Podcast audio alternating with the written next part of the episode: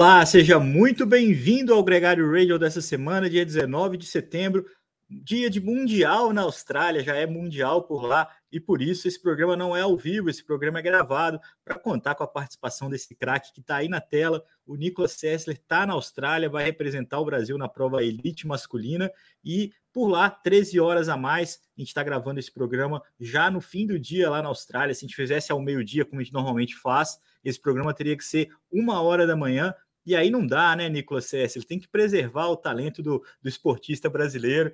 Muito obrigado por ter se adaptado para participar desse programa com a gente. É muito importante ouvir a sua experiência aí. Lembrando para vocês que a gente está é, gravando esse programa, esse programa é publicado no YouTube. Quem está ouvindo por lá, é, deixe seu like, comente, é, se inscreva no canal, faça toda aquele, é, aquela coisa arada toda. E também quem está ouvindo no seu player de podcast favorito, não deixe de compartilhar, não deixe de é, comp é, compartilhar esse conteúdo com seus amigos. Nicolas, muito bem-vindo. É um grande prazer, como eu falei, diretamente da Austrália, aqui com a gente. Um destino que você ainda não tinha é, participado aqui no Radio. Olha que você participou por vários países, hein? É. Fala, Leandrão. Fala, galera. É, meu amor pelo Gregário Radio é muito, mas gravar uma hora da manhã também tem, limite nesse, nessa paixão, né? Lembrando agora o quê? São 10 horas da noite aqui, é, 9 horas da manhã no Brasil na hora que a gente grava, então quase que, quase que ao vivo, né? Mas fica, fica aí. E é verdade, cara, um país novo na, na meu, no passaporte carimbou. Faltava, Oceania ainda não tinha, já tinha Ásia, China, é, África, Europa, um montão, e primeira vez na Austrália. E, cara, te falar que eu me senti assim, a gente saiu para rodar aqui ontem, nós chegamos. Eu, nem sei mais que dia que eu tô, para falar a verdade. eu tô meio perdido se é segunda, se é terça, se é domingo. São tantas horas de viagem que a gente até perde a, a referência. Mas nós saímos para rodar ontem e a gente ainda falou no pedal. Meu, se colocar uma foto aqui que não aparece nenhuma casa, nenhum carro e marcar sul de Minas é, Serra da Mantiqueira no, no Instagram, ninguém fala que não, não é, viu? Porque é impressionante a, a semelhança né, de vegetação, o tipo das plantas, a paisagem, um, o rolê onde, onde a prova vai, vai largar, né, o início, o Longong tá, fica mais no sul da Austrália, entre Sydney e Melbourne, para localizar o pessoal.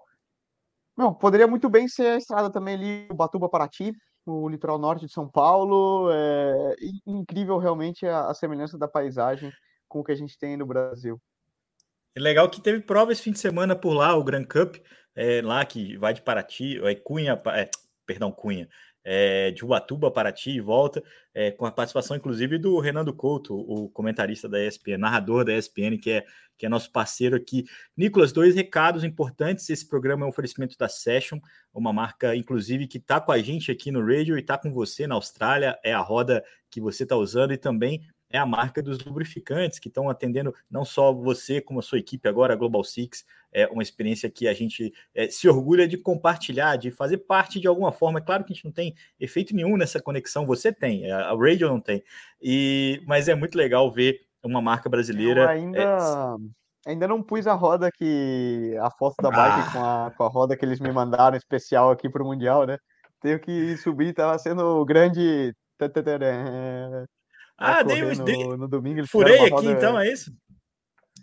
Opa, furou, furou, furou. Ah, Falta postar a foto da bike ainda. Eu preciso fazer aqui e, colocar sem falta no Insta, então, pro, pro pessoal ver. Ficou, ficou bonito. Que legal, cara. Eu, eu confesso para você que eu sei que ia, mas a foto em si, eu acho que eu também ainda não vi. Vamos ver e, e aproveitar que a gente está aqui dando esse furo é, para esperar essa imagem. Lembrando que você está aí com o Vinícius Rangel, com a Tota Magalhães. É, os três correm no próximo final de semana, né? de, de, de quinta para sexta, sexta para sábado e sábado para domingo. É, aqui, que aqui será sexta, sexta, sábado e domingo, e na madrugada, né? É. Sempre pela noite aí no é. Brasil, de quinta para sexta, sexta para sábado e sábado para domingo, né? O Vini na a sexta, no... que é a sub-23, a Tota não confunda, aqui é quinta-feira à noite. A prova do Vini é quando se você for dormir, você vai passar acordado assistindo. A Tota é de sexta para sábado à noite e o, o Nicolas corre é, de sábado para domingo. Cara, eu tô te corrigindo porque eu tentei fazer essa tabela, foi uma confusão, foi um caos, porque, além de tudo, tem alguns horários que estão perto da meia-noite ali. Então é, é, dia, por exemplo, é dia 18, mas é, na verdade é na noite do, do, do dia 17. O bom é que a gente tem tempo de acostumar, porque as provas começaram nesse, nesse sábado para o domingo com o contrarrelógio feminino. A gente vai falar aqui de resultado, né? A gente vai falar aqui de, da Van Dyke, do Tobias Foss, do próprio ciclista que ganhou na Sub-23, que o nome dele é bem difícil, hein, Nicolas? Você conseguiu pegar uma colinha aí para você falar? Confesso mas, enfim. que eu não fiz a cola, mas é... tem aqui Soren Warngshold, mas o meu norueguês é zero, então não considere. Aí eu não posso fazer ah, correção. Se você não sabe, cara, não sou eu que vou tentar, mas o fato é que o, o, o, o menino que ganhou uma etapa do Tour de l'Avenir ganhou também um contrarrelógio bem interessante ali, com bons nomes é, da categoria sub-23, um pódio inteiro, inclusive, que andou e andou bem no Tour de l'Avenir, Nicolas. Mas vamos por partes. É, vamos começar falando sobre a vitória da Ellen Van Dijk, que foi o terceiro título mundial dela, uma ciclista já veterana e que se exibiu demais esse ano é, como gregária, né, Nicolas? Trabalhou muito pela equipe Trek, teve um papel importante em algumas vitórias da Elisa Longo Borghini, algumas vitórias da Elisa Balsam também, e nos contrarrelógios brilhou e brilhou muito. É, renova o título dela, é, até com uma vantagem relativamente pequena sobre a Grace Brown, que foi a grande surpresa desse pódio. A Marlene Husser, é, da, é, a Grace Brown australiana, a Marlene Husser, a Suíça, as três primeiras colocadas. É, desse contrarrelógio, Nicolas, olhando o top 10 ali, muita gente familiar, muita gente que está acostumada a andar bem no contrarrelógio, e a Annemiek van Vleuten um pouquinho fora é, do que se esperava. Ela mesma falou que não conseguiu render é, o que ela gostaria. Mas uma vitória mais do que merecida para Van Dijk, né? Eu acho que sim. Ela claramente ela se preparou para isso, assim como a Marlene Russer e, e a Grace Brown também ficaram 100% focadas. Lembrando que a escolha da Annemiek de focar na, na Volta à Espanha para poder garantir os três títulos das três é, grandes voltas femininas certamente tem seu preço. Assim a gente poderia falar o mesmo pelo Renko. É normal, é uma viagem cansativa, tem uma questão em fuso horário. Era um circuito técnico aqui também, Leandro. É o circuito do contrarrelógio. Ele era, ele é quase o mesmo que a gente vai usar na prova de estrada, com exceção de que ele cortava o trecho da, da subida que a gente faz, uma subida de um quilômetro. Ele pegava só o comecinho dela e depois virava e entrava. Eles davam duas voltas nesse circuito e era um ele, o circuito basicamente ele é inteiro dentro da, da cidade de Wollongong, passando pela universidade, um, um, um, campus de ciência, pela, pela beirada do mar, é, é lindo, sensacional, porém muito técnico, porque o tempo todo, curva para cá, curva para lá, vai, volta, troca de marcha, arranca novamente, o que de certa forma premia não só aquele contrarrelogista, né, puro e duro, que é um motorzão, como a gente poderia pensar no próprio Felipe Ugana, que costuma se dar bem nesse tipo de contrarrelógio, mas premia também aquele cara que tem um bike handling, uma habilidade de de controlar a bike, saber como entrar na curva, saber como sair da curva, saber trocar de marcha, porque cada curva você pode ganhar ali meio segundo, meio segundo, meio segundo, ou ir tirando, né? Lembrando que não é somente a velocidade que você faz da curva, mas a velocidade que você leva para a reta subsequente. Tudo isso faz diferença e sendo um circuito onde você dá duas voltas ainda, realmente foi um, foi um contrarrelógio bastante técnico. Então, talvez a proximidade, conhecimento do circuito, no caso da, da Grace Brown, e de quem veio com mais antecedência e se preparou exclusivamente para isso, certamente levaram vantagens e, e reflete nos, nos resultados, né? Tanto masculino como feminino. Eu vi a prova feminina quase que completa ao vivo e depois a prova masculina eu só vi é, os melhores momentos, porque já, já era bem madrugada aqui no Brasil. É, na prova feminina, estava muito claro isso, como, como que a, a, técnica que, que, a, que o circuito exigia é, comprometia ali o desempenho. E na prova masculina a gente viu isso, porque a curva que eu falei assim, toda, toda ciclista que fez a curva que o Magnus Sheffield caiu, eu falei, cara, essa curva é para derrubar a gente, essa curva é para derrubar a gente. A Marlene Hilser segurou muito no limite para não bater naquela curva, e ele foi um dos que caíram, né? É, inclusive fazia uma ótima prova. E, e, de fato, a sua descrição ela bate exatamente com a percepção da prova, muito bonito, mas muito técnico, né? Apesar das médias velocidades terem sido bastante altas, não foi um problema assim tão, tão não afetou tanto assim o ritmo dos ciclistas, mas o fato é que exigiu demais. A gente teve aí é, na prova masculina, então já entrando um pouco no, no, no, que aconteceu de um start list muito interessante, porque o Tadej Pogacar entrou para disputar a vitória, o próprio Felipe Gana, o Henkel Venepool, o Bissiger, o Stefan Kang, tinha muita gente que estava ali é, se colocando uh, como candidato à vitória, e uma grande surpresa fora, fora do radar, não uma zebra, porque não é um cara desconhecido, mas era um cara que estava fora aí dos favoritos. O norueguês Tobias Foss foi quem venceu esse contrarrelógio, Nicolas, é o novo campeão mundial. É, eu lembro muito quanto que ele teve uma participação decepcionante no Giro de Itália, assim como Tom do Molan, né? Eram os dois líderes da Jumbo para o Giro, é, não conseguiram brigar pela geral, é, tiveram ali que reprogramar o, o ano todo e, e, conseguiram salvar. Aliás, ele conseguiu é, salvar a temporada dele com um resultado incrível. Vai, vai desfrutar disso o próximo ano inteiro, né? Título mundial, né, Leandro? É para a vida. Vai desfrutar do, do ano inteiro e o restante da vida quando ele largar uma prova com o Rainbow Stripes, né? Lembrando para quem não conhece, uma vez campeão do mundo, você tem o direito naquela disciplina de para toda a tua vida o teu uniforme, ele tem um, um detalhezinho ali na manga, é, e no, no, colarinho do, da camisa que, que lembra que você é um former, né, um ex-campeão do mundo daquela modalidade. O reflexo disso, né, é a felicidade dele e o espanto até, né? Porque ele ganha, e foram você vê que foi um contra-relógio decidido nos detalhes. Você vê a diferença de Sim. tempo dos primeiros, Leandro. De novo. Bom, no feminino, a Ellen Van Dyke ainda teve uma diferença aí, já, já passou da casa dos 10 segundos, né? Ela já bateu 12 segundos de vantagem para Grace Brown. Mas no caso do Tobias Foss, o Stefan Kung, suíço, que fez segundo, e o Renko Evenpool, que fez terceiro, os três ficaram na casa ali. É, de menos de 10 Por segundos, menos... né? 3 é. segundos é. para o Kuhn e 9 para o Renko. Ou seja, foi é, mínima das margens mesmo. E aí, quando eu falo essa margem, reflexo de material, porque num contrarrelógio desse tipo, a escolha do material e quem tem uma bicicleta melhor, que tem uma bicicleta de contrarrelógio, né? Triatletas entenderão que existe uma grande diferença entre marcas então, reflexo de um bom material tem que ser dito, é, e saber utilizar ele ao seu, ao seu melhor. O reflexo é o resultado do, do Tobias. Mas eu acho que, só para concluir, ele mesmo não esperava, né? Talvez ele soubesse que ele vinha em boa forma, com toda certeza, mas é. que ele ia ser campeão do mundo, você vê pelas imagens, né, como ele ficou espantado. É legal, é legal é. ver isso. O caso da Van Dyke, eu acho que ela já esperava.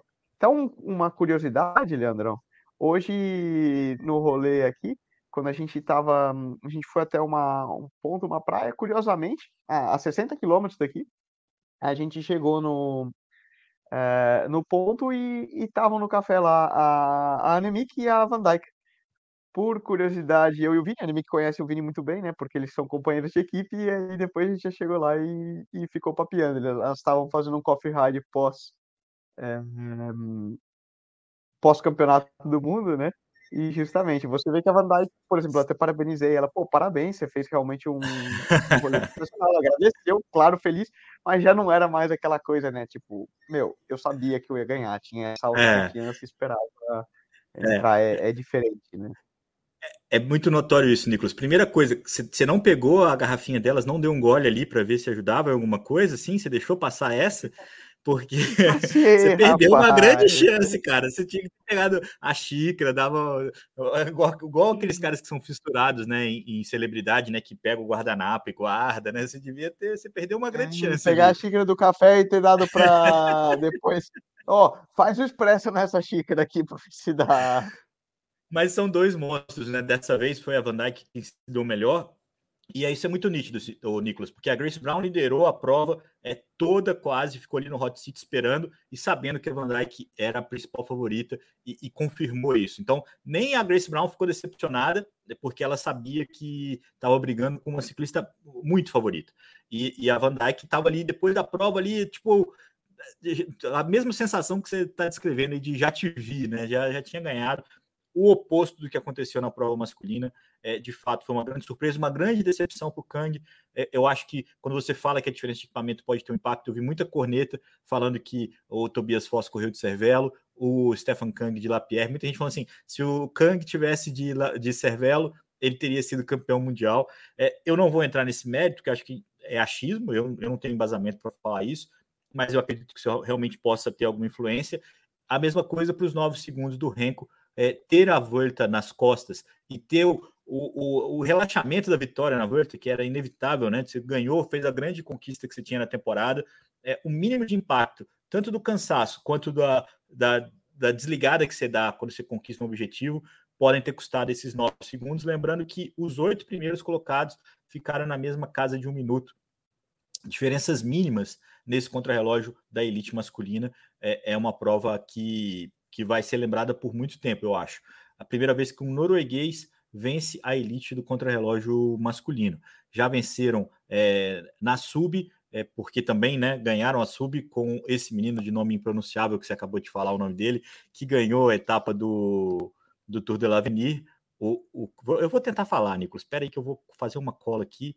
É, o, o Warren Code, e, o Soren, o Soren Warren Code, ciclista da Uno X, e, o craque aqui que ganhou, botou 17 segundos no especialista belga, no CHR, e 25 segundos no Léo Reiter, irmão do, do Ethan Reiter, que também fez uma boa crono né, na Elite. Teve um problema que a corrente caiu, né? Culparam a, coroa especializada dele, falaram, não é um problema da Shimano, isso é uma corneta que a gente guarda para SRAM, então a Shimano não acontece isso, e, e, o fato é que a corrente dele caiu, teve que trocar a bike, comprometeu ali, mesmo assim ficou no top 10 também, os dois irmãos, um na sub-23 o outro na Elite, é, andando muito bem. Agora, só por fim das contas, o outro ciclista norueguês que tinha ganhado é, um campeonato mundial de crono foi o Thor Hushovd, Nicolas, que também foi campeão mundial é, elite na prova de estrada, um dos grandes fenômenos do ciclismo norueguês. A gente sempre fala aqui dos nórdicos, né? Os dinamarqueses têm ganhado é, bastante, é, têm tido bastante sucesso é, nas provas de, é, é, de base, né? Do ciclismo, é, conseguiram com o Mads Pedersen também vencer na elite e a Noruega também não faz, não faz feio. Só lembrando então que na noite dessa segunda-feira, quando o Radio vai ao ar, tem as provas júnior, tanto feminina quanto masculina de contrarrelógio é, na noite de terça para quarta-feira é o contrarrelógio misto, é, é o encerramento dessa primeira fase. A gente vai voltar a falar aqui no radio sobre as provas de estrada, é, então a gente volta a detalhar um pouco, um pouco da expectativa, um pouco das apostas, né, Nicolas? Porque a gente vai ter não só algumas promessas, como algumas cornetas, o próprio time belga, tem algumas coisas aí legais. O legal do time misto, Nicolas, é o contrarrelógio de terça-feira, é, de terça para quarta aqui no Brasil, é um contrarrelógio por equipes mistas, então são dois trios, um masculino, um feminino. No time holandês vai ter a presença do Mathieu Van Der Poel. No time italiano vai ter é, Ian Van Vluten e a Van Dijk, que é o time talvez o mais favorito, né? O Balco Molema também é, se tornou um especialista nesse tipo de, de modalidade.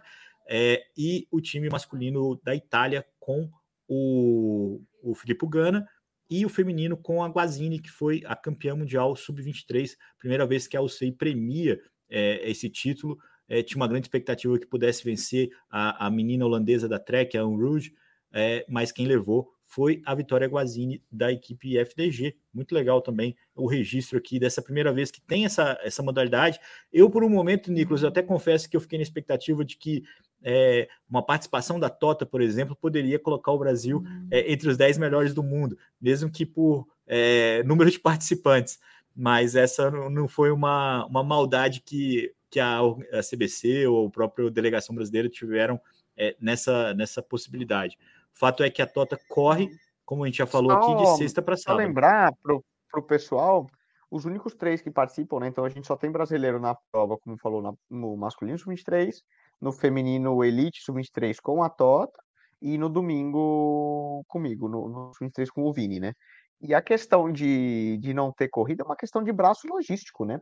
É, o custo de uma viagem para cá, e até várias seleções constam com, com o mesmo problema, é tal.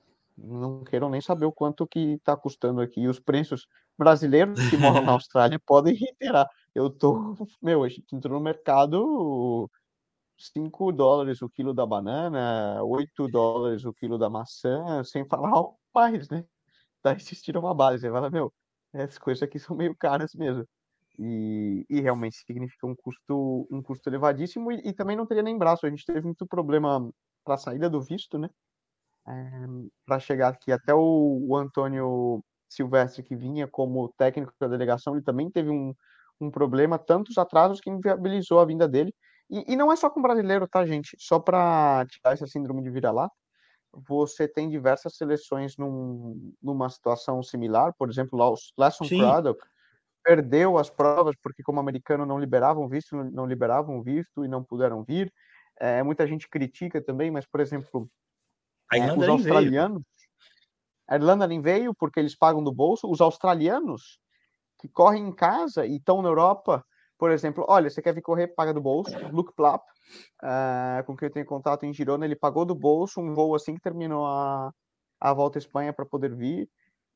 Então, diversas seleções têm suas situações. Claro, como o Brasil, a gente gostaria de ver mais, poderia ter mais, mas não dá para a gente jogar também, né?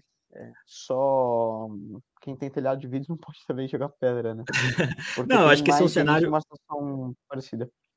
A gente pode até ver né, no próximo Radio, Nicolas, um encontro sobre o número de ciclistas participantes, que eu acho que isso deve ter realmente afetado o número de inscritos nas categorias de base, por exemplo, é, porque de fato era longe, a logística era complicada, era caro, é, e muita gente, muitos países sentiram isso o próprio, para você ter uma ideia de como é que está o nível, o Walter Van Aert reclamou publicamente da, da Federação Belga porque não pôde, é, teve que pagar do próprio bolso dele um upgrade da econômica para business, é, para categorias do, do, avião, né? Imagina um cara daquele tamanho, com aquele, toda aquela potência viajando na, na econômica. E, e, esse é um cenário também que deu polêmica com os franceses, porque a delegação masculina foi de business, a, a feminina foi de econômica. Enfim, não vamos entrar nesse mérito, mas o fato é, é um, um mundial longe do centro europeu, do eixo ali, é, teve um impacto financeiro também muito grande. É, a gente tem que curtir a participação de vocês três aí, porque é uma experiência muito legal. Só para complementar, Nicolas, a gente tem que fazer o registro, porque essa semana a gente ainda teve muita prova na Europa, muita prova pelo mundo que seja, é, muita briga pelo rebaixamento, né? A, a gente tem aí a Lotto Soldal tentando respirar, é, a Movistar conseguiu respirar, a Movistar não é mais a equipe que está ali na, na tábua da beirada, quem está ali agora é a Bike Exchange, é, tem também, deixa eu até passar aqui para quem está ouvindo a gente no podcast, nas classificações por pontos, a, a 16 equipe é a Cofidis com 15.300, é, a Easy Post, a EF também tem 15.300, a Bike Exchange tem 15.100, a Lotto Soldal tem 14.400. Então é um gap ainda considerável que se mantém é, e que vai ali é, mantendo o rebaixamento para a Lotto Soldal e para Israel Premier. A Movistar pulou para 15.800, está aí bem mais distante dessa briga, graças ao bom desempenho, é, não só do Gonzalo Serrano lá no Tour of Britain, que você participou, que ele levou a vitória geral, mas também alguns, alguns pontos que eles somaram nas provas italianas com o Aramburo, alguns pontos também com o Max Canter nas provas desse final de semana. No fim das contas, Nicolas, essa briga pelos pontinhos de rebaixamento está é, cada vez mais acirrada, mas os grandes vencedores continuam os mesmos, né? Na The Sports a gente fez a transmissão do Giro della Toscana e da Copa Sabatini. O Memorial Pantani, infelizmente, foi cancelado pelo mau tempo, mas por lá venceu a UAE com Marquis e venceu a Ineos com Dani Martins. É, na prova é, é, do Tour de Luxemburgo, é, quem venceu foi um ciclista dinamarquês da Trek, o Skelmos. É, inclusive foi bem legal, porque é um ciclista que veio batendo na trave muitas vezes, mas as vitórias de etapa ficaram com o Madouá, que ganhou duas vezes, o francês da equipe Grupama, o próprio Skelmose, o Matheus Trentin da UAE e o Aaron Gate. Esse é um cara que vale a pena falar, porque é uma equipe neozelandesa também é, que vem conquistando bons resultados, né, Nicolas? é, das equipes continentais, talvez seja a equipe com, ah, com o melhor retrospecto. É, e tem sido bem, bem acima até do que algumas equipes pró-continentais. Essa vitória, inclusive, reforça essa, essa impressão, né? Bolton, a Bolton Equities, é, uma equipe neozelandesa também, e ano que vem vai ser pró-continental. Eles vão ah. subir de, de categoria, isso já está certo. Eles, junto de uma equipe tcheca, Elkov, é, que tem o Ian Barta, entre outros nomes fortes, é, são as duas melhores equipes continentais do mundo, né? E, e realmente vem performando super bem. E para uma equipe de, vamos falar, é, tamanho de uma equipe continental, conseguir bater, vencer de cara a, a nomes de nível World Tour sempre é muito significativo e tem, tem muito mérito, né? Muito, muito mérito. Eu lembro de acompanhar eles no Baloise Belgian Tour com mais afinco, assim, ver as fugas e ver como é que eram as ações e, e impressiona a forma como eles estão conseguindo se impor. Legal, boa notícia saber que eles vão ser pro continentais no ano que vem. É, lembrando também que a Primus Classic ganhou o Jordi Mills, batendo o Demar, é, que se vingou e venceu o GP Berg no dia seguinte. Então a Nodemar chegou a 90 vitórias na carreira, não é pouco para esse ciclista da Grupama FDG que vai fazendo aí é, um bom fechamento de temporada, a equipe Grupão, aliás, como um todo, é, é a equipe que vai, é, vamos dizer assim, é, invadindo o espaço, Nicolas, porque olha só como é que está a, a, classificação de vitórias na temporada entre as equipes Tour. A Quick Step, que varreu lá na Eslováquia com o Cern na geral, ganhou também com o Eton Vernon duas etapas, tá muito, mandou muito bem lá, abriu um pequeno gap, tem 46 vitórias na temporada agora, a Jumbo Visma e a UAE têm 44 vitórias, a Ineos tem 38 e a Bora tem 30 vitórias na temporada, são as cinco primeiras equipes. A gente sempre lembra que também são as cinco equipes de maior orçamento. Então, é, essa é uma relação é, matemática de é, valor de, de equipe com resultado. É claro que dentro dessa curva tem algumas distâncias. A gente lembra que a DSM só tem 10 vitórias nessa temporada, é uma equipe com orçamento muito parecido com a Quick Step, é, mas vive aí alguns altos e baixos, né? Apostou na, no Roman Bardet para as, gerar, para as classificações gerais e tal. Boa parte do orçamento está voltado é, nesse sentido.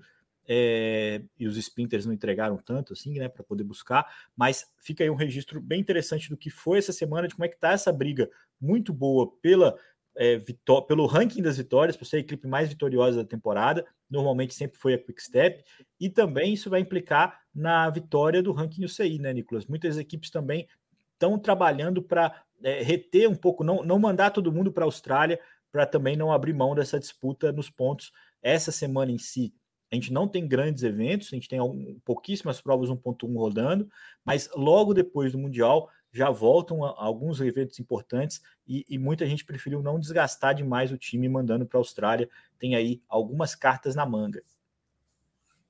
É verdade. É, o, o componente logístico e desgaste da viagem são significativos. E para essas equipes, vale lembrar que os atletas são os principais assets, né? os ativos do, da, da empresa e precisam é, questão financeira, né? Aqui no balanço, se eu liberar esse ativo, eu vou precisar dele.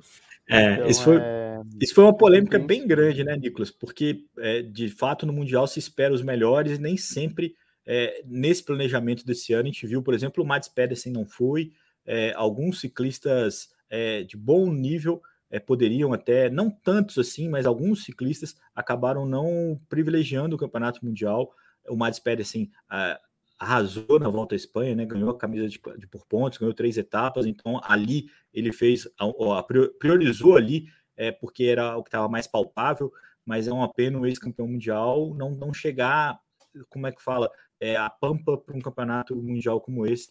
É, poderia estar lá, né? Essa, essa é a, a, o que te gostaria de dizer aqui nesse momento. É, lembrando que para falar do start list, para falar da expectativa dos circuitos, é, da, das dificuldades, o Nicolas S ainda vai fazer um reconhecimento mais é, bem detalhado desse circuito, né, Nicolas? Que a gente espera que você consiga fazer uma boa prova, consciente né, da, das limitações de estar correndo sozinho é, em relação às grandes equipes. Mas a gente volta a falar sobre isso aqui no Gregário Radio. A, a gente vai ter um outro encontro, então, ainda antes da próxima quinta-feira à noite, que é quando é, começam as provas, começa com é, o Vinícius Rangel na Sub-23. No dia seguinte tem a Tota na, na elite feminina e de sábado para domingo é a grande prova. Essa é a prova que vale a pena ficar acordado. Não sei, Nicolas Sessler, porque a gente vai estar em Campos do Jordão para o Letap. Eu me inscrevi, vou participar, e apesar de fazer com bike elétrica, eu não sei se eu consigo ficar a noite em claro assistindo e pedalar no dia seguinte, não. Então, é, ainda estou analisando esses detalhes aqui da minha preparação técnica esportiva e jornalística para acompanhar essa, esse grande campeonato mundial. Mas, aliás, aproveitando, quem vai para Campos Jordão vai fazer o Letap. Agregado tem aí uma série de eventos previstos para lá. A gente vai estar no palco da prova, né, entrevistando gente, pessoas muito interessantes, é, algumas personalidades, como o próprio é, Bruno Vicário, o Renan do Couto, e algumas figuras muito singulares, como a, a Valéria Camila, que foi a última colocada na edição passada, uma história muito legal que eu vou ter o prazer de contar. E o Otônio Gali Rosa, o ciclista mais veterano, Nicolas. Ele corre, ele corre com 84 anos e, como ele já me disse, corre com a garotada do 70 mais. mais uma edição, vai ser a oitava participação dele no, no Letap Brasil. Nicolas, muito obrigado, bons treinamentos aí. Se você tiver a chance, beba na água da Van Vluten, beba na água da Van Dyke, que eu acho que não custa nada, vai pode acabar ajudando. Pode ser, pode ser, quem sabe também às vezes encontra o Pod ou o Van Aert, o Vanderpool também. Dá um abraço assim mais muito caloroso. Bom. Tem muito cara muito bom, bom, aí. Bom. É, é, desfrute desse momento. Acho que é uma experiência que é, tanto você quanto a Tota e quanto o Vinícius vão voltar diferente dessa viagem aí. Tem, tem tudo para somar. Eu espero que a Tota tenha se recuperado do acidente dela na volta à Espanha, esteja já 100% e, e, a gente conta mais sobre os brasileiros e sobre a prova de estrada no nosso próximo encontro, Nicolas. Isso aí. Vamos ver se no próximo, vamos ver, quarta noite fica ficou marcado, né? A gente põe todo mundo para falar aqui, eles contam também de primeira mão. Tomara, aí, aí a gente faz até ao vivo. Um abraço para vocês, um grande abraço para vocês e até a próxima.